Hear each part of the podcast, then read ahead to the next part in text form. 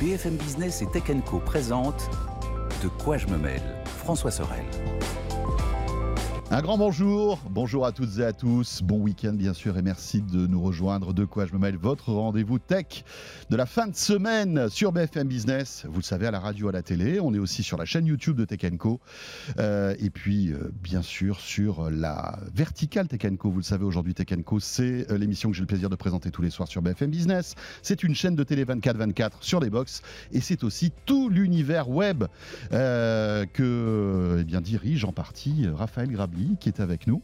Euh, vous le savez de quoi je mail. Donc tout à l'heure, on va s'intéresser à l'USB. On va remonter un petit peu sur cette innovation tech qui a carrément bouleversé notre quotidien. Hein. Sans USB, ça serait compliqué d'échanger des fichiers, même maintenant s'il y a le cloud. On en parlera avec Lionel Paris, qui est un spécialiste sur ce sujet qui sera là. Et puis je vous rappelle bien sûr toujours le hashtag DQGMM si vous voulez nous joindre, ou la page Facebook de De quoi je me mêle qui vous attend. Bienvenue à vous toutes et à vous tous.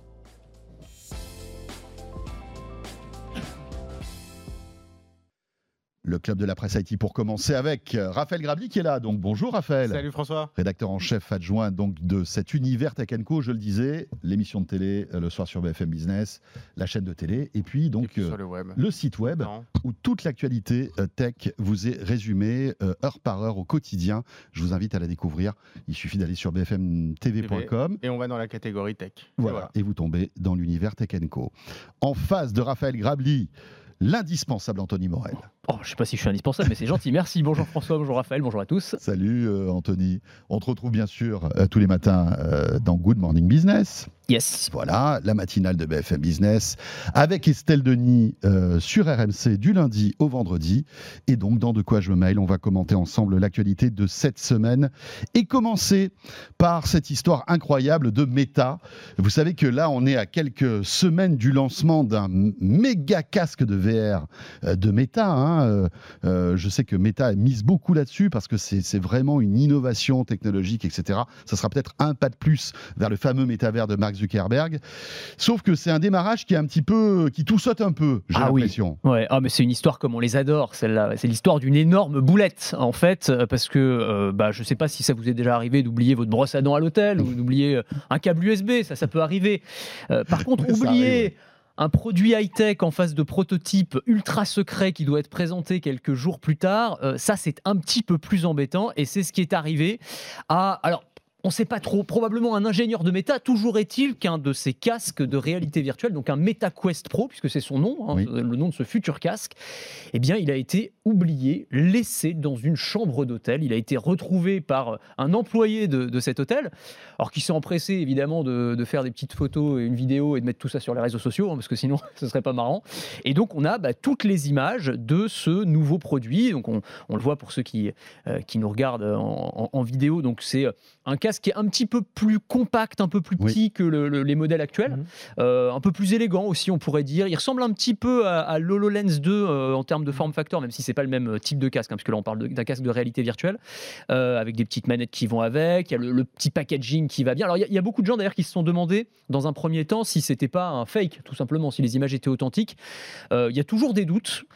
Moi, mon, avis, c'est qu'à 99%, c'est pas un fake, ou alors c'est vraiment le fake le mieux réalisé du monde, parce qu'on a vraiment un produit qui est très abouti. il y a le packaging qui va avec. Et puis il y a des gros plans quand même, il y a des gros plans sur les produits. donc euh, voilà. Tu as le petit, le petit sticker qui aurait pu être ajouté, c'est-à-dire avec euh, euh, échantillon, prototype pour ingénieur, ne pas revendre. Enfin voilà, tout ça semble en tout cas très, très, très, très bien réalisé.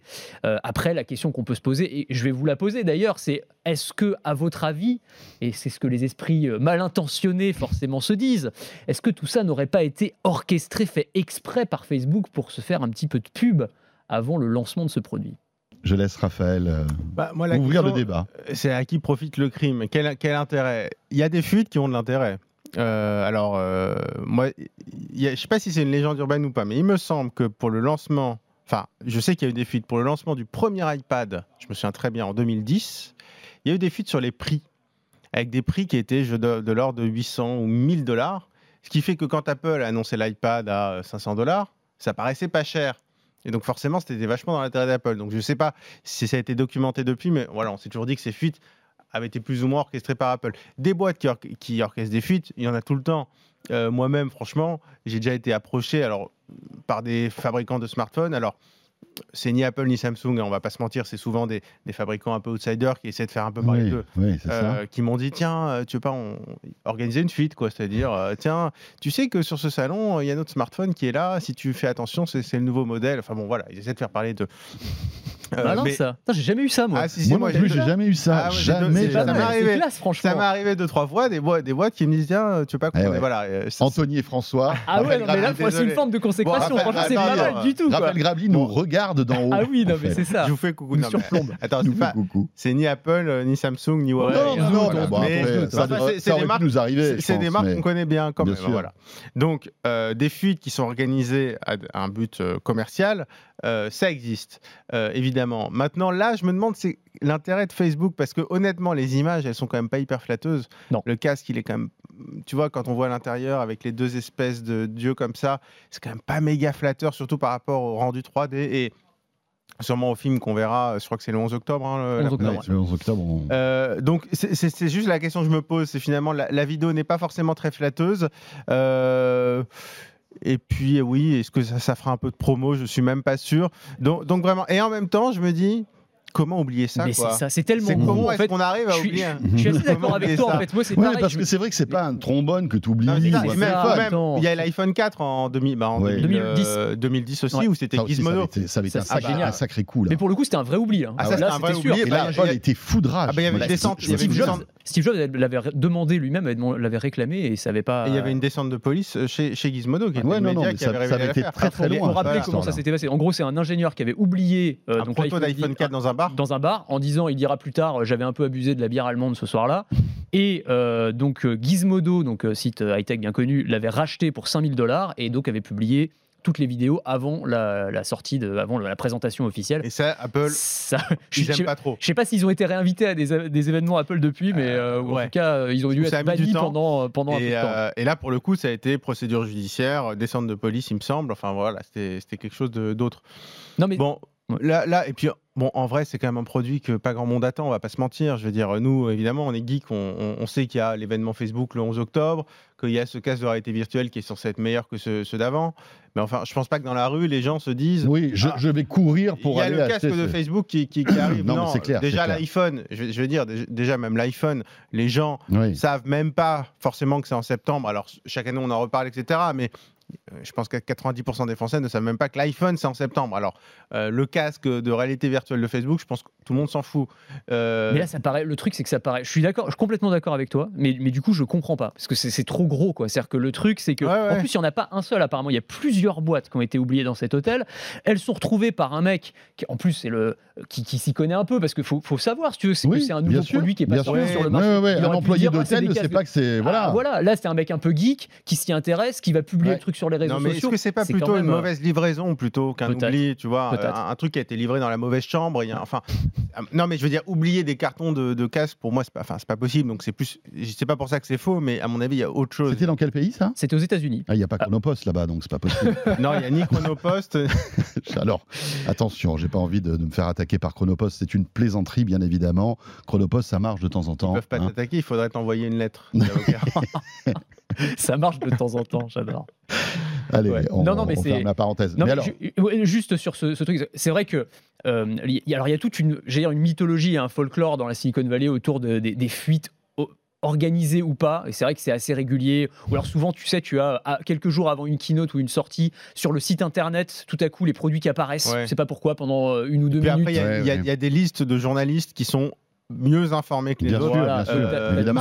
bah, un peu comme toi, là, dans cette histoire, quand tu nous racontais ton histoire. Oui, Tu mais étais un peu dans la confidence, en quelque oui, sorte. non, mais là après, je parle d'Apple, Samsung, Oui, oui, oui, bien Là, sûr, on a quelques sûr. journalistes, mais forcément, là, pour le coup, les journalistes bien informés, ils sont dans les pays où c'est le Voilà. où il y a le siège en Mais, général. mais ce qui est vrai aussi, c'est qu'il y a, il y a quand même. euh, euh, comment dire Il y, a- il y a énormément eu. Il n'y a, il y a pas tant de fuites que ça, je veux dire, euh, euh, qui sont organisées. C'est-à-dire que Mm. ce qu'il faut bien comprendre, c'est que la, la conception d'un produit, encore plus aujourd'hui que- qu'à l'époque de l'iPhone 4, elle est tellement morcelée, ça va de la conception du produit par les ingénieurs dans un pays, jusqu'à la fabrication par des sous-traitants, des dizaines de sous-traitants un peu partout dans le monde, jusqu'à l'assemblage, puis ensuite il y a le packaging. Enfin voilà, ça crée quand même des opportunités de fuite qui sont multiples et qui sont pas forcément volontaires pour le coup. De- Et sachant que ça va jusqu'à, enfin tu vois, en en Chine, il y a des gens qui proposent de l'argent, euh, typiquement euh, chez Foxconn, euh, à la sortie des usines, pour essayer de récupérer un bout de prototype, un truc, avoir le form factor du Mhm. prochain iPhone pour pouvoir fabriquer les, les coques qui iront avec. Donc, euh, en fait, tu as tout ce truc, tout ce, tout ce maillage qui fait que finalement, les fuites, euh, bah, elles, elles, elles sont occasionnées d'une manière ou d'une Bah, autre. Quoi. C'est pas forcément volontaire. soit on s'appelle Apple et on a les moyens d'éviter des fuites parce que franchement, qu'il n'y ait pas la moindre photo des iPhones qui sortent depuis maintenant quelques années. On a des, euh, des rendus 3D, machin, selon les informations, mais des photos des iPhones qui sortent. Moi, je trouve que c'est une prouesse quand même incroyable d'arriver à balancer des millions d'iPhones et qu'il n'y ait pas une seule photo qui sorte bah, avant. Moi, je trouve ça incroyable. Mais, C'est la les- magie de la supply chain. mais sur les fuites, hein. finalement, a- a- a- C'est la magie de la, paranoïa d'Apple. Oui, c'est Oui, vraiment oui, oui, euh, mais qui a au été final- instauré par Steve Jobs et qui continue. oui. Tim Cook l'a dit, hein, il, avait, il avait fait un mémo en interne il y a quelques mois en disant on va chasser impitoyablement Oui, oui, oui, oui. tous les leakers, c'est-à-dire tous les fuiteurs Oui, oui. euh, volontaires. Et Je pense qu'un employé Apple qui, euh, qui fuite, non seulement il se fait virer, mais en plus, je pense qu'il part, euh, Ah bah, il, a part avec des indemnités qu'il qui doit à la boîte. Clair. Mais tu te souviens de l'histoire de la, la légende de Steve Jobs, qui était que à l'époque, euh, il était tellement parano qu'il faisait travailler différentes équipes Oui, oui, sur des faux produits Ouais. et Pour, qui euh, leur pour donnait des bribes d'informations différentes, quelque sorte. comme ouais. des leurs, pour essayer de Ouais, voir ouais. d'où sortaient les fuites. Mais- mais ouais. Ça allait quand même très très loin. Et Ah après, il y a une autre stratégie qui est plus pragmatique en disant on va avoir des fuites, donc on anticipe. Je Oui. pense. Alors, les Chinois, ils font ça tout le temps. Bien sûr. Euh, les Xiaomi, etc., souvent les Honor. Sony fait ça avec son PSVR 2. Petit à, Exactement. petit à petit, distille des informations, c'est du teasing finalement. Et, et même Google, avec le Pixel 7, Ouais, finalement, ouais, ouais. ils ont diffusé les photos. Voilà. Comme ça, au moins, il n'y a pas de fuite. Puisque maintenant, la fuite, ce sera simplement. Il n'y a, pas de fuite. L'enjeu, ce sera la présentation. Oui, avec les détails techniques on- du produit. Oui, et puis même, on raconte l'histoire du produit. Hmm. Mais finalement, on, sait qui- on sait à quoi fait il la fuite ressemble. nous-mêmes, c'est-à-dire qu'on montre à quoi ça ressemble. Il y Comme avait eu une grosse fuite. fuite quand même sur le Pixel 7. On en avait parlé euh, dans De quoi je mêle. Je sais pas si tu, tu te souviens de, de cet internaute qui avait commandé un Pixel 6 Pro Oui, et c'est qui avait, re- qui avait reçu Oui, un oui, prototype de Pixel 7 Ouais. Pro qui avait dû être désactivé à distance vrai, par vrai, Google quand vrai. ils se sont rendus compte du truc. Mais bon, mais, je suis d'accord sur le, le storytelling, c'est effectivement. On a la euh, marque du livreur ou pas? Chronopost, Sûrement Chronopost c'est- pas là, c'est pas moi. hein. Vous avez vu, c'est pas moi. C'est con, Mais- pour une fois, ils avaient livré un truc. C'était pas le bon. Mais c'est dommage parce que ça, ca- ça casse quand même. enfin, ça casse quand même l'effet de surprise que c'était la force d'Apple, tu vois, à l'époque des iPhone 4 et tout ça, justement. C'était vraiment, t'avais la surprise, quoi. Le jour de la keynote, Oui. tu savais pas à quoi t'attendre. Et ça, maintenant, en fait, on n'a plus vraiment ça, à aucun moment. Oui, c'est vrai. Très bien. Voilà, on arrête des blagues sur Chronopost. qui- et- et- non, mais je le dis, c'est vrai que de temps en temps, on a, on a des problèmes de livraison. Ça, ça arrive hein, avec tous. Mais c'est vrai que, voilà, on a, avec Chronopost, ça, ça nous est arrivé quelques fois. Euh, dans, puisqu'on on est sur, sur Meta, restons-y. Euh, parce qu'il y a un autre euh, bad buzz, on va Mm. dire, euh, concernant Meta, cette fois-ci sur quelque chose peut-être de- d'encore plus Mm. sérieux et grave. C'est les Reels, de, les Reels, comme on dit, Oui. d'Instagram, qui ont été lancés pour contrer en fait TikTok. Ah bah, c'est pour copier et contrer TikTok. Donc, c'est le format, ça a été lancé il y a à peu près deux ans. Maintenant, c'était popularisé depuis quelques semaines. Et donc, c'est vraiment le relais de croissance d'Instagram. C'est pour essayer de, de contrer TikTok avec ces formats, ce format qui est avec du montage vidéo, de la musique. Enfin, c'est du TikTok euh, copier-coller. Le problème, c'est que le Wall Street Journal a, mis le- le- la main sur des documents internes qui montrent en gros par jour, j'arrondis, hein, il y a en gros euh, 20 milliards. Oui, non, mais il y a- il y, a- il y a 20 milliards d'heures euh, consommées, vues sur, sur Instagram de Reels euh, et 200 milliards d'heures sur TikTok. En gros, les Reels Instagram, c'est 10% de TikTok. Mon Dieu. Et parmi les Reels, ça c'est quand même assez intéressant, je pense que tout le monde l'aura remarqué, euh, enfin tous ceux qui utilisent Instagram, parmi les Reels qui sont sur Instagram, un tiers, c'est des captures d'écran de Reels de TikTok. C'est-à-dire qu'on Ouais, voit, le, on Là, voit le stamp TikTok Ouais. dessus. Et en plus, euh, et- Instagram, c'est pas bon. hein. Et, pas ouais. Instagram, qui est interrogé par le Wall Street Journal, dit oui, mais on essaie de réduire leur visibilité. C'est-à-dire qu'ils disent même pas, il y en a pas, ils disent ouais, enfin, on fait ce qu'on peut pour essayer de limiter. C'est-à-dire qu'ils admettent que de toute façon, les gens publient sur TikTok. Et, et d'ailleurs, le- dans le papier, ils, ils interrogent des, des- des influenceurs, des TikTokers, etc. Ils disent bah oui, euh, quand on poste une vidéo sur Bien sûr. TikTok, on fait des centaines de milliers de vues. Sur Instagram, ça intéresse personne, ça- pe- personne regarde. Et puis on Et- peut comprendre aussi, euh, quand, quand- enfin, quand vous êtes créa- créateur sur, euh, sur TikTok, faire une vidéo, une bonne vidéo sur TikTok, ça prend du temps. Le gars, il va pas s'amuser à la refaire en fait. Et c'est Oui, c'est c'est tellement ça. plus simple Et- de la prendre de son, de son smartphone et, Et- de la reposter sur, euh, sur Insta, et- exactement. finalement. Mais Ouais. c'est tout à fait normal, Mais tu ça, vois. ça dit beaucoup sur la puissance de TikTok Mais parce bien que vrai sûr, que mais évidemment. raison, elles sont vraiment beaucoup reprises sur les, Quand on sur les Reels. sur Insta, on voit bien qu'il y a plein, plein. Évidemment, Voilà, on mais sur bien. Twitter aussi. hein. Sur Twitter, sur Twitter aussi. beaucoup, beaucoup Ah de, vidéos TikTok en réalité. Ça dit vraiment la puissance de. et moi, finalement, pour reparler du sujet précédent, je trouve que c'est quand même assez inquiétant pour Facebook, qui, je me souviens, en juillet, a accusé quand même sa première chute euh, de chiffre d'affaires et sa première grosse chute de bénéfices. les deux axes quand même prometteurs de Facebook via Meta, euh, c'est un transformer Instagram. Là, Instagram, ça cartonne toujours. hein, on va, on va pas aller pleu- pleurer pour eux, mais transformer Instagram pour rivaliser avec TikTok parce que ça va très vite. Bien Dans sûr. deux ans, ça peut être complètement dépassé. Mhm. Ça, c'est ça, c'est les Reels. Pour le moment, c'est un flop. Euh, contrairement aux Stories qu'ils avaient copié de Snapchat, qui a été un carton. Donc là, ils n'arrivent pas. Et l'autre angle de progression et l'autre angle d'évolution, c'est le métavers, qui est quand même une énorme interrogation. Donc franchement, euh, l'action Facebook, enfin l'action Meta a perdu, je pense, 60% de sa valeur. Je peux le comprendre parce que les investisseurs Mhm. sur l'avenir, là actuellement, Facebook, ça Bien reste sûr. un mastodonte euh, qui fait euh, genre 40 milliards de chiffre d'affaires, il me semble, par trimestre sur la pub. Je, je dis peut-être une bêtise, mais enfin, on reste à des niveaux évidemment stratosphériques. Mais le problème, c'est que ça va tellement vite. Et là, que les deux projets euh, phares, pour le moment, ça semble être en très mauvaise posture pour vraiment Ouais. euh, arriver à passer le cap. Donc Non, je me sûr. pose la question de, de la santé financière de Meta dans 2-3 ans. Bah, c'est vrai qu'ils ont, en tout cas, euh, opéré une partie de leur avenir financier sur le, sur le métaverse et que c'est un pari qui est très très hypothétique pour l'instant. Donc ça, c'est Ouais. une certitude, ça va poser problème. Puis il y a une forme de, j'allais dire, de, de, de, de- de karma, euh, de karma céleste là, parce que moi j'en ai un peu marre de tous ces réseaux sociaux qui se copient les uns les autres sans Ouais. cesse. Et là, on voit que bah, la copie, en fait, euh, ça fonctionne pas toujours aussi bien que l'original. Tu disais, Insta, ils ont copié Snapchat. Euh, quand euh, il y avait eu que le, le- le carton de Clubhouse, tout le monde s'est mis à copier Clubhouse. Là, il y a BeReal qui fonctionne très très bien, la petite appli française dont on parlait l'autre jour. Ils font Bah, le, Instagram double, faire la du- double photo. Exactement, que se met à copier BeReal. Il y a un moment, euh, voilà quoi, c'est Mhm. c'est- ça fait, c'est- aussi plaisant de se dire que euh, la copie, ça fonctionne pas toujours. Eh ben Ils voilà. innovent, voilà.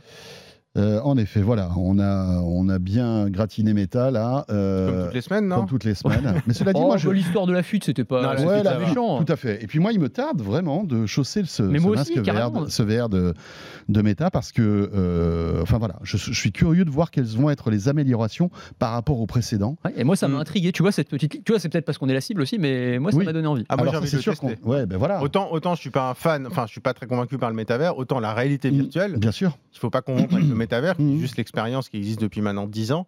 Euh, ça, On va- je- on verra bien. Ça peut être sympa. ouais. En revanche, ça va, ça va faire mal. hein. Moi, j'ai entendu dire, c'est des rumeurs, que le, le masque coûterait aux alentours des 1800 euros. hein. Non. Ouais, ouais, ouais. 1800 Donc, Oui, donc, euh, c'est pas avec ça qu'ils vont. euh, avec- fois- Démocratiser le métavers. Encore une fois, c'est peut-être une fuite. Finalement, il sera qu'à 999. Euh, mes Mais sources bon. sont plutôt bonnes. Ah, bon. Mais bon, on verra, on verra. Peut-être que d'ici là, on aura une petite, euh, une bonne nouvelle. Euh, parce que n'oublions pas que voilà, euh, tout le, le coût des composants augmente. On l'a vu avec l'iPhone qui coûte plus cher que, l'année dernière, etc. Donc la parité euro-dollar, tout ça fait que bah, les produits high-tech bah, augmentent. Et peut-être qu'au départ, ils devaient coûter 1005. Ouais, ouais, Et c'est là maintenant, il passe à 1008. Ouais. Tiens, justement, puisqu'on parle d'iPhone, un mot rapide pour vous expliquer que ça y est, l'iPhone sort aujourd'hui, vendredi. Les iPhones, sauf le Plus, le 14 Plus, qui Oui, sort un qui petit peu plus tard. arrive le 7 octobre, je crois, début octobre. Voilà, Voilà. c'est ça. Euh, et que d'ores et déjà, sur euh, bah, la plateforme Tech Co, Hmm, euh, On a on- testé les deux. Voilà, vous Enfin, avez tout Melinda, testé. d'avant Soulas, a testé les deux. Voilà, euh, et euh, les tests sont, sont très sympas, hein, euh, avec voilà un petit goût amer quand même. hein, Bah, ça, dépend du, ça dépend duquel on parle. Enfin, si, goût amer de toute façon pour le prix. Ça, Oui, c'est ça, goût amer pour le compte bancaire, ça, il n'y a, y a- y a aucun doute là-dessus. Si on parle de l'iPhone 14, en fait, on peut aller vite. Pour faire simple, un, oui, il y a du vrai mieux en photo. Alors, c'est le même que l'iPhone 13, avec un appareil photo, on va dire, un peu meilleur, notamment en basse lumière. Il y a du vrai mieux quand on compare les deux. Maintenant, c'est un téléphone qui est à 1019 euros versus 909 euros euh, sur l'iPhone 13, qui est totalement identique à part ça, euh, et qui va sûrement baisser avec, euh, on a le Black Friday qui arrive, etc. Ouais. Donc c'est vrai que dans le papier, on dit honnêtement, à moins d'être vraiment, euh, d'avoir vraiment envie d'avoir le dernier, euh, on Le crois 13 qu'on- est une très bonne affaire. en, en gros, on a, pour faire simple, je crois qu'on a titré euh, l'iPhone 14, c'est l'iPhone qui va vous faire aimer l'iPhone 13. Quoi. Que c'est finalement, c'est le meilleur atout de l'iPhone 13, le meilleur Ouais. argument. Donc un Pas iPhone sûr que 13. qu'on- Tim, Tim Cook nous fasse encore un coucou par visio. Non, mais le, Comme non, ça, mais il le les sait. amis, il- non, mais ils le savent. Il- non, mais je pense que sur l'iPhone Ou 14. alors il va nous faire un geste Mais- euh, non, non, non, qui mais- sera pas le bienvenu. Welcome. France. Non, non, mais justement, Hello France. justement d'ailleurs, quand on arrive sur le site d'apple.fr, ils mettent directement l'iPhone 14 Pro. Moi, je pense Oui, que c'est l'iPhone Apple, 14 Pro qui, euh, voilà, qui, qui pour, va pour cartonner. l'Europe, en tout cas, Mm, mm. ils ont un peu sacrifié l'iPhone 14. Autant aux US, c'est le même prix qu'avant, Oui, oui, l'autre oui. Machin. Pourquoi pas Mais en Europe, c'est difficile de le recommander, à moins qu'il y ait une baisse de prix par la suite. Mais là, c'est difficile de le recommander. Bien sûr. Par contre, une fois qu'on a mis ça de côté, l'iPhone 14 Pro, lui, euh, honnêtement, il remplit les promesses. Alors oui, il est plus cher. C'est clair. Euh, il est à 1200, euh, 1300 et quelques, je crois. Euh, versus 350 ou 1400, 1340. euh, je crois qu'il est à 1329 Ouais, 1300. et que l'iPhone 13 Pro était à 1159, donc quand même une grosse hausse de prix. Par contre, bah, je l'ai, euh, j'ai la chance de, de- De pouvoir l'avoir en main, ouais, bien sûr. Par contre, en photo, euh, franchement, euh, ça, Et, ça et gros promesses. gap par rapport au 13 Pro. Alors, bon gap par rapport au 13 Pro. Parce si on que a j'ai- le 13 j'ai vu- Pro, j'ai lu des articles américains qui disaient, bof, finalement, euh, le 48 mégapixels, oui, c'est un peu mieux, mais bon, c'est que vraiment les aficionados Ah, de la photo. Ah bah oui, Qui verront la différence. Euh, fan, C'est le cas. Ouais, si tu ça. regardes sur un format smartphone, déjà, tu regardes sur ton écran, tu ne verras pas la différence. Ce qu'il faut, c'est regarder sur un écran plus grand. Bien sûr, où là, Donc, tu auras soit- plus de résolution. Voilà, donc c'est par exemple si tu veux imprimer tes photos, là tu vois la différence. Si Ouais. c'est pour euh, publier une story, Ouais. Mais qui imprime ces photos Bah, aujourd'hui. Mais bon. Non, mais voilà. Mais Ouais. si tu veux plus, par contre, les capteurs en basse lumière et tout, c'est vraiment très bon. Après, c'est intéressant pour cropper les photos, ce Oui. 48 mégapixels. Tu peux zoomer dans la photo et la après, recentrer sur quelque chose sans avoir les pixels qui apparaissent tout de suite. Donc ça, c'est pas mal. Et d'ailleurs, c'est ce qu'ils font avec le zoom, puisque maintenant on a un niveau de zoom supplémentaire qui s'est intercalé entre le 1 et le 3. On a un x2 Ouais. qui est justement fait euh, en croppant comme ça euh, au milieu. Euh, donc vraiment, après, moi, le coup de génie d'Apple, c'est le- le- l'encoche qui devient Oui, l'îlot dynamique, la Dynamic. Island, qui est vraiment à l'usage, je trouve, absolument génial. Donc c'est l'encoche comme ça, qui est une espèce de petite pastille allongée qui va se transformer pour intégrer, euh, soit, je sais pas, si on utilise le GPS, on va avoir le GPS à droite, on écoute de la musique, on a le, le petit morceau à gauche.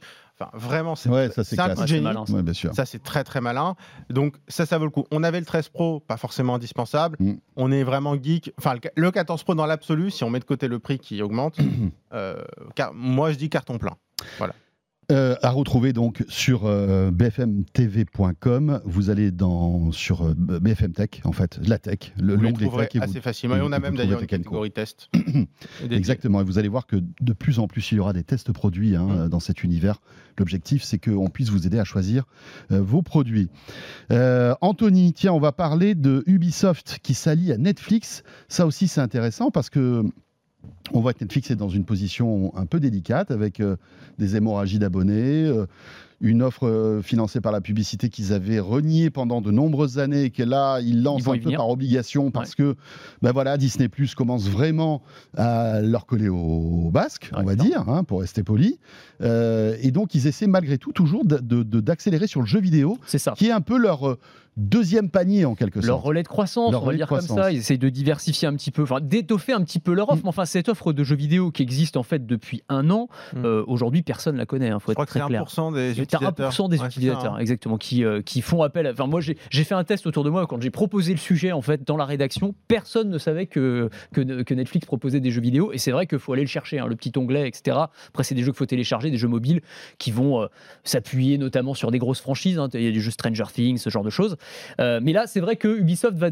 En tout cas, ça va être l'objectif, hein, donner un petit peu de visibilité, un petit peu de souffle, muscler un peu cette offre de Netflix, puisqu'ils ont annoncé donc trois jeux euh, exclusifs pour Netflix, dont euh, un Assassin's Creed, donc évidemment franchise adorée euh, des joueurs. Tout ça va sortir l'an prochain euh, notamment, et ça devrait quand même donner un petit peu d'intérêt Mhm. à cette offre de jeu qui est très importante en fait d'un point de vue stratégique pour Netflix. C'est que le, le patron et fondateur de Netflix, Reed Hastings, euh, l'avait dit lors d'une interview et c'était assez frappant comme phrase. Il dit euh, mon principal concurrent, c'est pas Amazon Prime, c'est Fortnite. Hmm.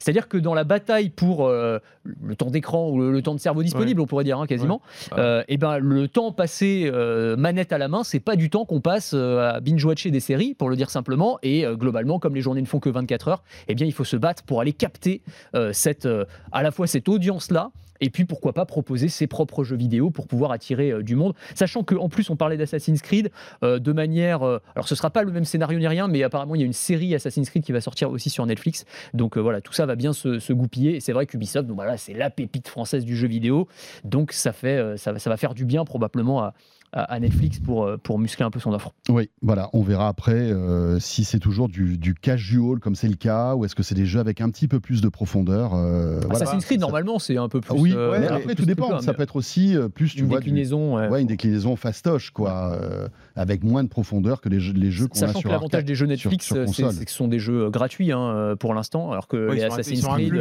Ils sont inclus. Alors que vous avez vu en plus le patron d'Ubi- d'Ubisoft là, a dit que sur les jeux AAA, donc les jeux de très haute qualité, il allait falloir s'habituer au tarif 80 euros, ça c'est la nouvelle norme, c'est ce qu'il a dit. C'est hein. plus 70. C'est plus 70, c'est 80. Donc, Allez, euh, ben voilà. L'inflation là aussi. L'iPhone Mais- augmente, les prix des jeux augmentent. La PlayStation, la PS5 a augmenté aussi. Voilà. Oui, 50 ça, euros. C'est chaud, hein. Ouais. Mais ça, ça, ça, en fait, ça, ça, ça donne encore plus de corps en fait à toutes ces offres d'abonnement euh, de jeux. C'est vrai, hein, quand tu vois que aujourd'hui Microsoft cartonne avec son Xbox Pass, là, Game Et Pass le PlayStation Plus. et le euh, PlayStation Plus, qui, y a des qui- bons trucs aussi. qui commence C'est- aussi euh, à cartonner, c'est clair. hein. Et sur Steam Mais, aussi. mais- c'est Et intéressant. sur je trouve. Steam, bien Ouais. évidemment. Alors Steam, c'est les Ah bah, précurseurs en quelque sorte. Puis là, on a toujours des pépites si on a le clair. temps de chercher des Ah oui, oui, des 2, jeux 3 indés euros. euh, Ah, qui sont superbe. superbes. Mais, mais en tout cas, moi, je trouve ça intéressant la convergence entre euh, l'industrie du jeu vidéo et l'indu- et l'industrie du, du cinéma, du, de l'audiovisuel, enfin des, des- des séries, parce que finalement, ils se rendent service. C'est-à-dire que Ubisoft fait du Assassin's Creed. Derrière, Netflix fait la série Assassin's Creed. Ça veut dire que ça rend, ça renforce évidemment Ah, bien l'aura sûr, bien sûr. de la série. Donc ça rend service à Sauf si tu plantes la série. Sauf si tu fais Je une série sûr, bidon, je- je- je quoi. ils avaient sûr. fait un film qui était vraiment nul, hein, Assassin's Creed, il y a ça- quelques années. oui, Non, mais je ça pense à, au- à abîmé la Witcher, par exemple. Ah oui, The Witcher, ouais, Tu vois, non, mais si, si tu veux, tout ça se nourrit. Le jeu vidéo, ce qui est intéressant, c'est que avant, on avait le film. Je me souviens, dans les années 90, Jurassic Park et tout. Puis on avait le petit jeu vidéo qui était presque un goodies. GoldenEye. C'est ça. Alors GoldenEye, GoldenEye ah, sur là, Nintendo voilà, 64. Voilà, oui. c'était plus qu'un goodies. Ah, c'est un Waouh. chef-d'œuvre. Ouais, c'est un Ah là là, chef-d'œuvre. ce jeu Mais incroyable. aujourd'hui, on a à la fois le jeu vidéo qui va créer la série. Et d'ailleurs, la série qui devient plus importante que le film au cinéma. Ouais. Mais finalement, tout ça est en train de s'imbriquer et une franchise, en fait, ça devient un peu euh, méta euh. C'est-à-dire que c'est maintenant, c'est euh, à la fois une série, c'est une franchise, c'est à la fois du jeu vidéo et de la série. Donc ça a totalement du sens. Et en tout cas, le Netflix c'est l'un des acteurs principaux à pouvoir faire ça, avec Amazon aussi, évidemment. Ouais. Mais, et Ubisoft l'avait bien compris, parce que Yves Guillemot, le patron et fondateur d'Ubisoft, l'avait dit ça, mais il y a des années, moi je me souviens très bien, hein, dans une interview euh, qu'il nous avait donnée, euh, qu'il y allait avoir une convergence de plus en plus grande et qu'en gros, le jeu vidéo de demain, donc celui d'aujourd'hui, serait en fait euh, un film euh, dans lequel on joue. Et en fait, c'est ça, si tu veux, as plus la, la barrière entre les deux, elle devient de, de plus en plus fine. fine. Intéressant aussi de voir Mhm. Ubisoft, je le dis en un mot, mais que vous avez vu la prise de participation de Tencent, Oui. Euh, Tencent qui monte au capital et qui pourrait dans quelques années, en tout cas, ils prennent une option sur euh, un rachat potentiel du- d'Ubisoft d'ici quelques années. Euh, C'est intéressant aussi de voir hein, les, les grandes manœuvres qui continuent dans Oui. le monde du jeu vidéo. On en parle et les régulièrement. investissements chinois les investissements qui chinois, se sont accélérés avec De Vialet notamment aussi. cette Oui, aussi, ouais, c'est vrai. C'est vrai, étonnant vrai, hein, de, absolument. de- de voir que voilà, nos pépites françaises euh, intéressent. Ouais. euh, Je sais pas s'il faut s'en inquiéter, mais Et ben moi, je- alors, je, suis- je, je trou- je trouve qu'il faut être quand même assez vigilant. Bah, c'est ça. Bah, comme les entreprises chinoises sont scrutées de près, bah, ils ont une autre stratégie, c'est qu'ils disent bah, on investit dans des entreprises occidentales. Ouais, Bah là, tu l'as vu dans le jeu vidéo. hein, t'as eu, en quelques semaines, tu as eu euh, Quantic Dream qui a Ouais. été racheté par NetEase, qui est un concurrent de Tencent, qui est moins connu que Tencent, mais c'est un Mm. gros groupe chinois. Tencent qui effectivement monte au capital d'Ubisoft. Il faut rappeler que Tencent, c'est la plus grosse entreprise mondiale de jeux vidéo. Mm. Qu'ils ont déjà Riot Games, c'est l'éditeur de League, Bien of sûr, Legends. Ils ont sûr. 40% de- de- d'Epic Games, c'est l'éditeur de Fortnite. Ils ont Supercell. Donc ils ont des têtes de pont en fait sur tous les mais continents. c'est- Euh, monstrueux. Et donc Ubisoft, ce serait aussi une, euh, magnifique pépite, un magnifique trophée supplémentaire à ajouter à Mm. leur collection, même si euh, ce sera dans, Possible d'ici quelques années. Et alors De Vialet, vous les connaissez, hein, c'est cette marque de hi-fi très haut de gamme euh, française. Mm. Euh, et donc il y a eu cet investissement de 50 millions de dollars euh, de la part d'un investisseur chinois secret. On ne sait pas qui c'est. Ouais. Euh, alors voilà, Enfin, il, fait partie des investisseurs. il fait partie des investisseurs. Ouais, mais euh, bon, enfin voilà. euh, C'est un grand fabricant de, de, de semi-conducteurs, je crois. oui, de semi-conducteurs et de, de, de Ouais, aussi, je ça, crois. Exactement. Et de MEMS. Et, mais effectivement, ils veulent pas donner le, le nom. Bon. C'est bizarre, ça d'ailleurs. Bah. Qu'est-ce que, qu'est-ce que ça change, qu'on sache ou pas Enfin bref. Euh, dans l'actualité aussi, c'est la patronne de SpaceX qui est venue en France, à Paris, euh, qui a répondu aux questions de, quelques journalistes. Euh, c'est pas n'importe qui, hein. Euh, c'est euh, la numéro 2 de. En fait, il y a numéro 1, bah, forcément, c'est Elon Musk, elle est juste en dessous. Et, elle a annoncé pas mal de choses concernant Starlink. Bon, alors, bon, on va peut-être pas revenir là-dessus, mais une offre entreprise, etc., avec des baisses de prix. voilà. Et puis Starlink qui, qui marche. hein. Ce qui est intéressant, c'est la vision un petit peu, à un peu plus long terme de SpaceX pour le tourisme et le, et le voyage en quelque Ouais, sorte. ouais. Donc euh, Gwynne Shotwell, hein, c'est c'est son nom. Et effectivement, elle en a dit un petit peu plus sur les ambitions de SpaceX. Alors en fait, elle est revenue sur un projet qui avait été annoncé par Elon Musk euh, dès 2017. Il avait évoqué cette idée qu'on pourrait utiliser les fusées SpaceX, non pas seulement pour aller euh, ramener l'homme sur la Lune, conquérir Mars, mais qu'on pourrait s'en servir aussi pour faire des vols long courriers. C'est-à-dire que pour faire un Paris-New York, plutôt que de prendre un avion, tu prends une fusée. Voilà. Et il l'avait évoqué en 2017, et là, Gwynne Shotwell en a remis une couche en disant oui, d'ici 5 ans, ce sera possible, on est en train de travailler dessus, et on pourrait imaginer par exemple un Paris-New York en une demi-heure chrono. Waouh. Et alors, il faut, faut, détailler un petit peu comment ça se passe, qu'on voit la vidéo euh, derrière nous, donc c'est la vidéo promotionnelle qui avait été publiée par SpaceX il y a quelques années. Donc en gros, le principe c'est tu vas sur un pas de tir parce que c'est pas un aéroport évidemment. Donc c'est une fusée. C'est une fusée. Tu montes dans une fusée. C'est la fusée Starship en fait. C'est vraiment leur fusée vedette, celle dont on parle à chaque fois. Euh, donc tu montes dans la fusée. Tu t'accroches bien parce que décollage à la verticale, hein, quand même, c'est une fusée. Donc, euh, tu pars en vacances, euh, tu es en fusée, quand même. Donc le truc décolle, sort de l'atmosphère, fonce à 27 000 km/h, arrive au-dessus de sa cible, entre guillemets, donc les États-Unis par exemple, ratterrit à la verticale. Et voilà, t'es arrivé, t'as mis une demi-heure, donc 30 minutes pour un Paris-New York, 50 minutes pour un Paris-Sydney, donc n'importe quel point du globe, en gros, en moins d'une heure. Ça, c'est la, c'est la promesse d'ici 5 ans. Alors, promesse muskienne, j'allais dire. Donc tu sais, tu as toujours ce truc entre les calendriers des ouais. qui sont souvent très optimistes. Voilà. Euh... Ah, juste un, Paris-Sydney, c'est 18 heures de vol hein, quand même. Mmh. Hein. Et euh, depuis peu, euh, on peut le faire sans escale avec des avions de nouvelle génération, avec euh, des long range. Je crois que c'est des A350 qui font ça. Euh, mais c'est 18 heures. Vous vous rendez compte, on passe de 18 heures à 50 minutes. Incroyable. Bah, ah, bah, en fait, le truc, c'est que tu as, le projet de fusée. Il y a plein de projets hein, de, nouveaux Concorde qui sont en train d'arriver sur le marché aussi. Oui. Tu as aussi les, les, travaux sur les avions hypersoniques. Alors, je ne sais plus si c'est American Airlines ou United qui s'intéressent justement à, un super avion euh, supersonique. Le Boom, non C'est ça le. Je, je sais, je sais plus, mais ils investissent beaucoup d'argent pour évidemment toucher une, clientèle très très haut de gamme bien sûr. qui euh, pourrait. Euh, eh bien, alors là, on n'est pas sur cette durée-là parce que c'est un avion supersonique, on va dire normal entre guillemets. C'est trois heures pour un vol. Voilà, on, aurait le, temps de vol d'un Concorde en quelque sorte. Raphaël bah, On est en train de dire qu'il faut faire attention à la planète, qu'il faut euh, limiter l'avion. Et on nous sort des suite, Raphaël et, on nous sort des fusées. Euh, bon, en plus, j'y crois pas du tout. Je veux dire, qui va croire que euh, le luxe, ça va être de, prendre un ferry pour aller, du coup, à Paris, ça va être, je sais pas, au Havre, il faut aller, je sais pas où faut aller sur le pas de tir. Oui, parce que, avis, on va pas le mettre sur la scène. dans le 15e, hein, je crois. Non, on va pas, on va pas le mettre sur la scène. Non, mais expliquons qu'aujourd'hui, ces pas de tir sont des plateformes qui flottent dans, en mer. Ils veulent faire des plateformes terrestres aussi, c'est ce qu'ils expliquent. Ah hein. oui, d'accord. Mais bon. Mais non, mais honnêtement, ça serait plus pratique en fait. Ah oui. Non mais je, je, vois pas le sens du truc en fait, c'est-à-dire qu'en plus au niveau confort, on est dans une fusée, donc je, enfin, j'ai du mal à comprendre la, déjà la réalité de ce truc-là et même, même l'intérêt. Honnêtement, moi j'y crois pas une seconde. Il y a des promesses auxquelles à mon avis il faut pas trop croire. Il y a des promesses qui sont bien plus intéressantes. Moi, je crois bien plus à SpaceX comme fournisseur de la NASA. Euh, je crois bien plus à Starlink. Mais par contre, l'idée. En fait, c'est pas ça. C'est le Paris-New York euh, en 30 minutes. Moi, ça me rappelle toutes les promesses euh, sur Hyperloop. Où on disait on va relier telle ville à telle ville en 15 minutes. Vous allez être, je sais pas moi, de Los Angeles à je sais plus quelle ville. c'est des promesses qu'on voit en fait depuis 20 ans. À chaque fois, on a toujours des boîtes qui, qui disent dans 5 ans, vous ferez le tour de la planète en 2 heures, etc. Honnêtement, moi, moi j'y crois pas du tout. Euh, et, je crois, j'y crois d'autant moins que si un jour techniquement c'est possible, ce sera plus viable économiquement et, ce sera plus euh, acceptable en fait de faire ça. Et en fait, j'ai du mal à comprendre qu'on dise à la fois euh, je veux sauver la planète avec la voiture électrique et à la fois je veux offrir un service de Paris-New York en 30 minutes. Oui, mais regarde, il fait déjà. Enfin, SpaceX veut aussi faire du tourisme spatial et c'est exactement la même logique. Oui, mais c'est la même contradiction. Mais, ah Alors, moi, je suis peut-être un petit peu plus nuancé que toi parce que je pense qu'il y a une clientèle euh, de gens très fortunés qui seraient prêts. Alors, on n'aurait pas des navettes euh, Air France euh, toutes les demi-heures, hein, c'est clair. Mais ah bah, tu vois, Paris-Bordeaux, ça m'intéresse. En, en, en, 4 minutes. en, 4 minutes, ouais. Alors, il faut pas que tu te trompes de fusée. Parce que si tu arrives à Sydney, tu es un peu dans la merde quand même. Oh, tu reviens, c'est que 50 minutes. Après, hein, c'est pas grave. Je me suis trompé. non, non, non, mais je pense qu'il y a une clientèle très aisée qui, qui se crée. Un, qui, parce que ça doit être quand même assez incroyable de, de, participer à cette aventure. Après, il faut voir les, les degrés de sécurité.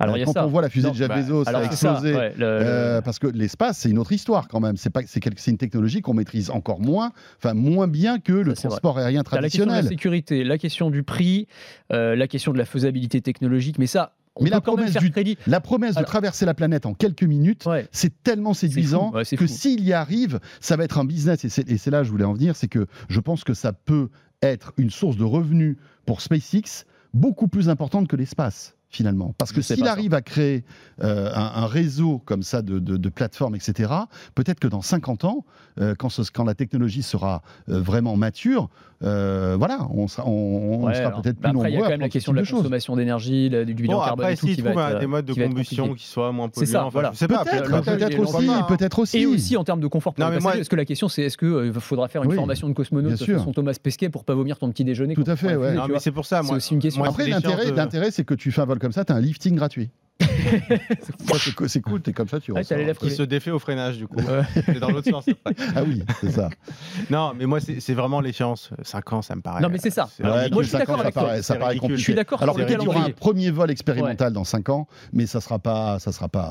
C'est le spécialiste des calendriers euh, optimistes. De toute façon, Elon Musk qui dit euh, conquête de Mars en 2024, enfin mission habitée vers Mars, là ça commence à devenir quand même un peu chaud. Il nous avait promis des robots taxis sur les routes pour 2020, euh, un million de robots taxis, on les attend toujours. Donc effectivement, Non, mais Après, voilà. c'est- c'est vrai, mais par contre, Mais je suis d'accord, mais sur le timing de la promesse. En revanche, sur la, la promesse elle-même, Elon Musk a quand même montré Oui, que. oui, oui. oui. Enfin, voilà, il fait des vrais trucs quoi. Tu vois, Ouais. Tesla, ça, ça, ça roule, euh, Oui. SpaceX, Oui, ça roule, ça mais des Bah, voitures. quand même, Oui, mais on si. savait faire rouler une voiture avant. Je, je remets pas en cause ce qu'il fait, mais- ce que je veux mais dire. SpaceX, c'est fort quand même. Non, mais voilà, c'est moins novateur. Non, mais SpaceX, il fait atterrir des fusées quand même. Voilà, non, il mais avait bien dit. sûr. et- Non, non, mais je parle de, de faire trans- de, de faire un transport pour aller d'une ville à un autre en passant par une fusée. Euh, ça, c'est- bon, c'est un peu plus novateur, on va dire. Donc, euh, je pense que l'enjeu là, c'est, enfin, c'est un peu plus compliqué. Ouais. Mais, mais voilà, le calendrier, pour moi, j'ai j'ai peur que ce soit une promesse à la Hyperloop. Ça, c'est possible. Voilà. Euh, il nous reste deux minutes. Un mot. euh, Non, non, non, peut-être effectivement parce que Hyperloop, on a su et Elon Musk Eh l'a ben dit oui. depuis que c'était en fait du bidon quand il a présenté le projet Hyperloop, c'était pour couler le projet de TGV euh, qui était en train de s'implanter en Californie. Et donc il a lancé cette idée en l'air en disant euh, aux entrepreneurs bon bah je vous lance le truc, débrouillez-vous avec ça. Mais c'était pour couler en fait un vrai projet industriel. Donc là Ouais. peut-être que c'est pour euh, couler l'industrie aéro- euh, Pour aéronautique. couler le nouveau Concorde. ou vous- de- le nouveau Concorde dont on parlait exactement. On sait Ouais, ou alors peut-être un nouveau levier de croissance pour le, le concept SpaceX aussi. Peut-être. À, à voir. Oui, oui. Euh, juste, juste un mot, puisqu'on parle d'Elon Musk, terminons avec lui sur le, le- en fait, la saga Twitter Elon Musk. Visiblement, ça s'accélère un petit peu. Vous savez que là, on est rentré dans une procédure judiciaire parce que Elon Musk ne veut plus racheter Twitter. Twitter veut que Elon Musk rachète Twitter. Enfin bref, tout le monde, ne se, personne ne s'entend dans cette histoire-là.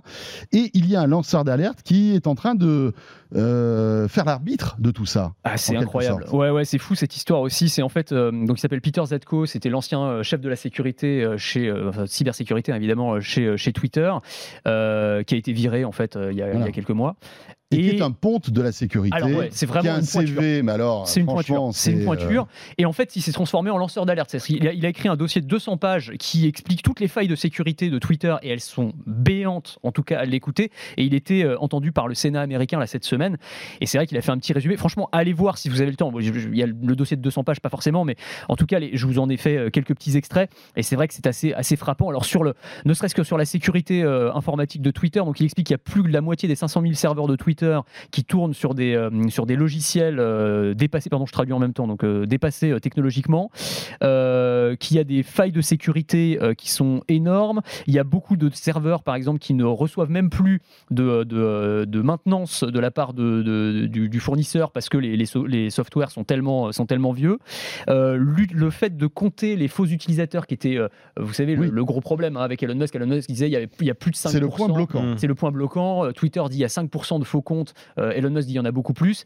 Euh, Zetko dit euh, il compte n'importe comment. En fait, il y en a beaucoup plus. Ah d'accord. Euh, voilà. Lui, il va dans le sens. Ah oui, bah, il donne vraiment du grain Ah bah, à c'est la moudre. meilleure Ah, arme ah, d'Elon ah, Musk. Ah oui, c'est vraiment la, la- la- Alors, ils ont bien précisé, d'ailleurs, c'était dans le papier de CNN, les- la première révélation, c'était CNN.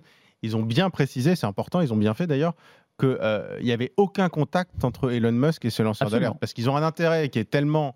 C'est tellement du pain béni pour Elon Musk. c'est- sûr. que, évidemment, on pouvait se poser la question. Bon, ils l'ont bien précisé. Ce que, ce que honnêtement, je peux, je peux croire hein, d'ailleurs, parce que je, je, je pense que c'est un type qui est extrêmement respecté et on peut croire, euh, on peut croire ce qu'il dit.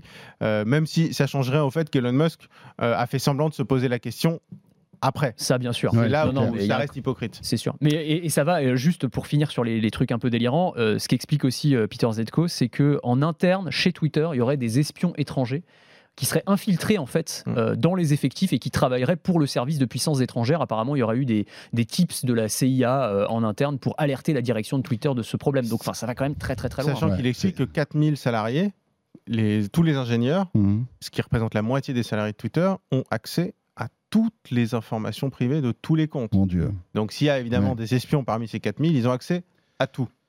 Ouais, on va voir comment va se terminer cette histoire-là, mais euh, on a, on- on l'impression que Elon Musk est en train de gagner des points euh, face à Twitter quand même là. hein. Euh, parce que rappelons qu'il y a 44, 44 milliards de, de dollars en jeu, hein, puisque c'était la, la somme que Elon Musk était prêt à débourser pour acheter Et Twitter. potentiellement des milliards d'indemnités. Des milliards d'indemnités.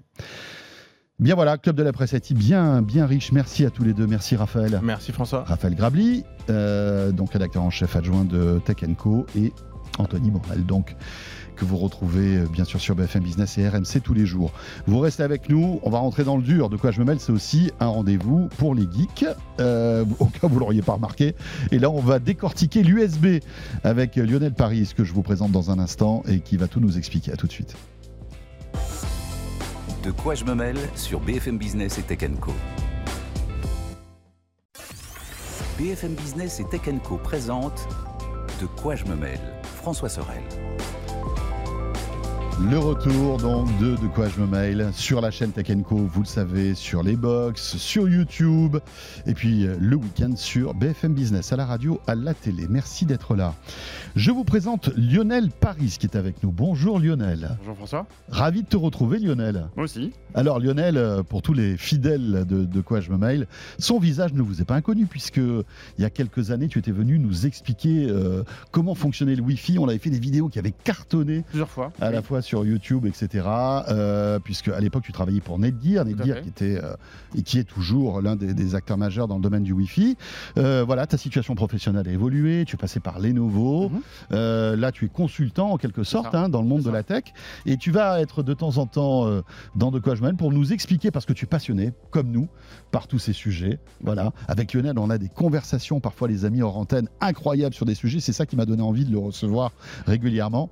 Euh, et on va s'intéresser à l'USB euh, aujourd'hui. Alors c'est bon, l'USB, on se dit mais qu'est-ce qu'on peut raconter sur euh, une prise comme ça, un port qui est bien pratique? Ben, Il y a plein de choses à raconter parce que l'USB a été pensé pour simplifier l'informatique finalement. Tout à fait. C'est-à-dire qu'il y a 26 ans. 26 ans. L'USB, c'est un, ado qui a bien grandi. Ouais. Donc il y a 26 ans, l'idée, ça a été de remplacer la multitude de ports qu'on avait sur nos anciens PC. On avait un port par type d'utilisation. Un port pour le clavier, un port pour la souris, un, un port pour les joysticks, un port MIDI pour le son, un port parallèle, un port série. Bref, enfin, c'était euh, un, un cumulé de câbles Oui, qui était Tu, énorme. tu devais brancher un câble pour chaque port pour que ça fonctionne quoi. C'est ça. Et donc, on avait des espèces d'immenses grappes et de, de câbles. Et donc, l'idée de l'USB, ça a été de euh, connecter tous les périphériques de manière globale sur les ordinateurs en utilisant une seule interface. Ouais. C'est ça, d'accord. Et donc ça remplaçait euh, les joysticks, euh, les parallèles, les MIDI, les SCSI, enfin tous ces trucs-là. Enfin, c'est- incroyable. Tout de suite, ça a été un succès, en fait, USB. Ça a démarré très rapidement. Euh, C'était très informatique à la base. Et Ouais. ensuite, ça s'est vraiment développé sur l'audio vidéo et dans n'importe quel produit au périphérique qu'on peut avoir, euh, qu'on peut avoir aujourd'hui. Donc, euh, euh, pour rappel, le premier ordinateur qui utilisait l'USB, bah, c'était l'iMac G3. euh, C'était Apple qui avait, qui avait dégainé Apple ça en premier. ouais. précurseur euh, à l'époque. Là, on, on parle de 98. Et dix ans plus tard, le port, le port USB arrive dans nos télés. Alors là, c'était avec, lié à l'avènement de la Smart TV, etc. Mais mais il y avait quand même un intérêt d'amener du contenu sur cette télé qui, à l'époque, n'était pas connectée. Ça paraît bizarre de dire ça aujourd'hui. Ouais.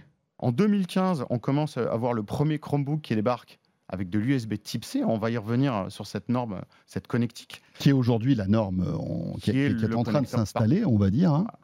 Et euh, on suit aussi en 2015 avec le premier mobile Android, euh, qui est l'OnePlus One 2, qui a aussi utilisé le, le port USB-C. Et on terminera en 2021 avec le Mac, euh, qui lui utilise maintenant le meilleur des deux mondes avec et le Thunderbolt 4 et euh, l'USB 4. Alors en fait, l'USB, c'est un peu comme le Wi-Fi, ce sont des consortiums, hein, ce sont des, standards euh, techniques, ce sont des ingénieurs, enfin tous les et puis les, les représentants de toutes les marques qui se retrouvent pour essayer d'améliorer en quelque sorte notre expérience utilisateur. Euh, et en fait, qui, qui est derrière ce standard USB En fait, tu as le consortium qui s'appelle l'USB IF, alors c'est un nom un peu barbare, Implémentaire Forum, qui en fait définit les normes, les certifications et euh, la visibilité marché. Donc il y a deux vraiment parties. Il y a la partie produit pur avec des constructeurs comme Apple, HP, euh, des éditeurs de logiciels, euh, Microsoft, on a Intel aussi, et on a des constructeurs d'électronique. Donc on a Renesas Electronic, ST Microelectronics et Texas Instruments.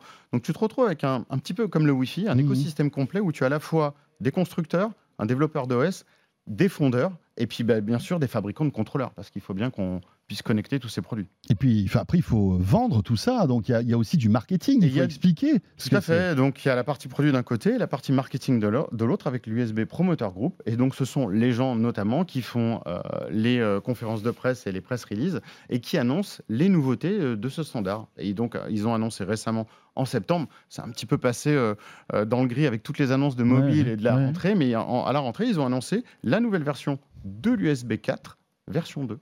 Alors, USB 4 version 2, c'est du type C. On est d'accord? Tout à fait. Toujours. Toujours. Parce que là, euh, le type C, ça devient vraiment bien au-delà d'un port USB, ça devient aussi euh, un câble de recharge, hein, on le voit. Enfin, l'Union européenne est en train de pousser euh, ce type fait. de câble, etc. Donc voilà, ça, ça, ça- ça devient le câble standard. Tout à fait. Mais donc cette nouvelle version d'USB, euh, qu'est-ce qu'elle apporte, Lionel?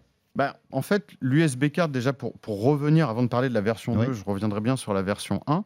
C'est la première version de l'USB euh, qui a agrégé des flux différents. Historiquement, le port USB, on le connaît tous pour connecter des, des périphériques, on le connaît tous pour alimenter un produit, on le connaît tous pour recharger un produit, mais on ne le connaît pas tous pour faire véhiculer des flux audio et vidéo.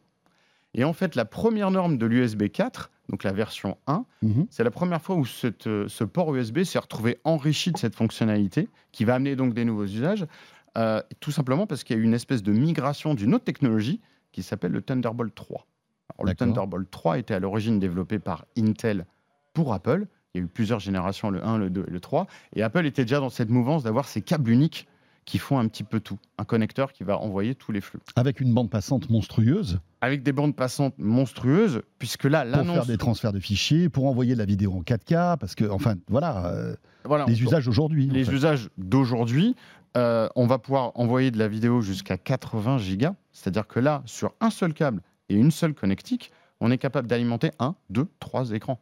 Ouais, Ce qui était, ce qui était pas, ce qui était pas Non, non. technologiquement possible. Ouais. Il y a quelques années. Alors le Thunderbolt a bien aidé le consortium USB parce qu'en fait, on a- on- il y a vraiment une fusion des deux, euh, des deux standards.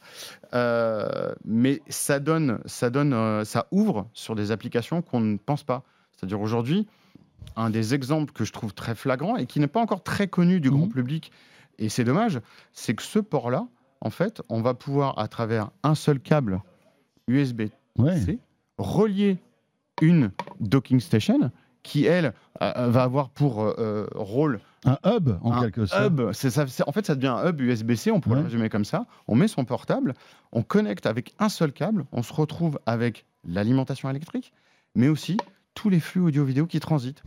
Donc ça veut dire qu'au lieu d'avoir sur son bureau un PC avec une grappe de câbles qui part vers tous ces équipements qu'on peut avoir, finalement, on simplifie tout en ayant un seul câble qui est capable d'alimenter tout et de diffuser tout.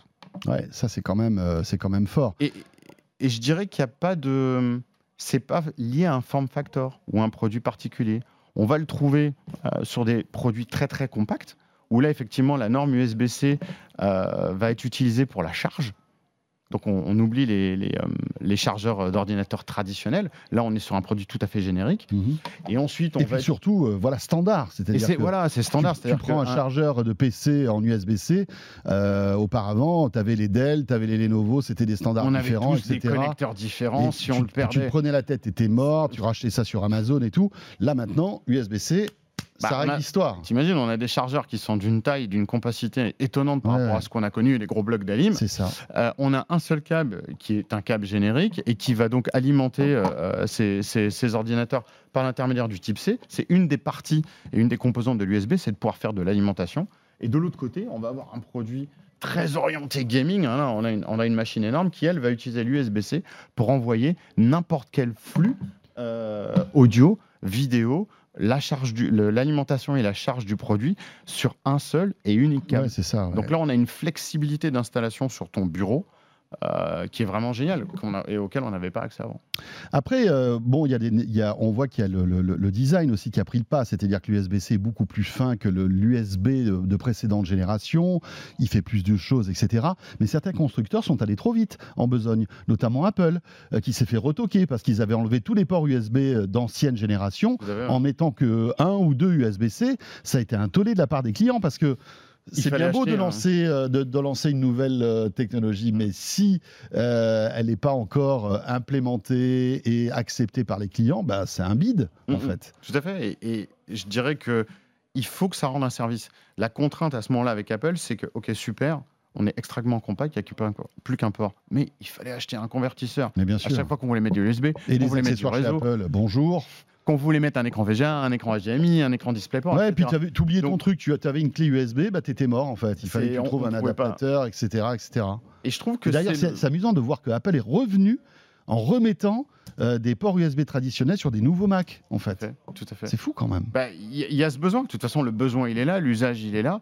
Après, euh, le gain qu'on a sur cette technologie euh, USB 4, que ce soit la révision 1 ou la révision 2, qui est d'envoyer tous ces flux de manière dynamique sans avoir à, penser à ce qu'on qu'on fait, etc., d'un point de vue utilisateur, c'est un gain phénoménal.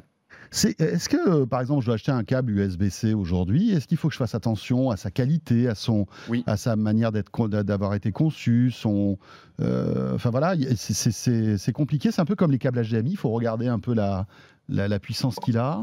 Il faut regarder la norme. Parce qu'en fait, effectivement, si on suit le développement de la norme USB 1, 2, 3.1, 3.2 et puis 4, en fait, chaque câble va suivre cette évolution. Et chaque câble va pouvoir supporter le débit qui, est, qui lui est donc associé et ou la diversité d'émissions qu'on doit lui donner. C'est-à-dire, je fais que de la charge et à très haut euh, voltage ou je fais effectivement de la charge et du transfert de données et euh, en même temps du transfert d'audio-vidéo.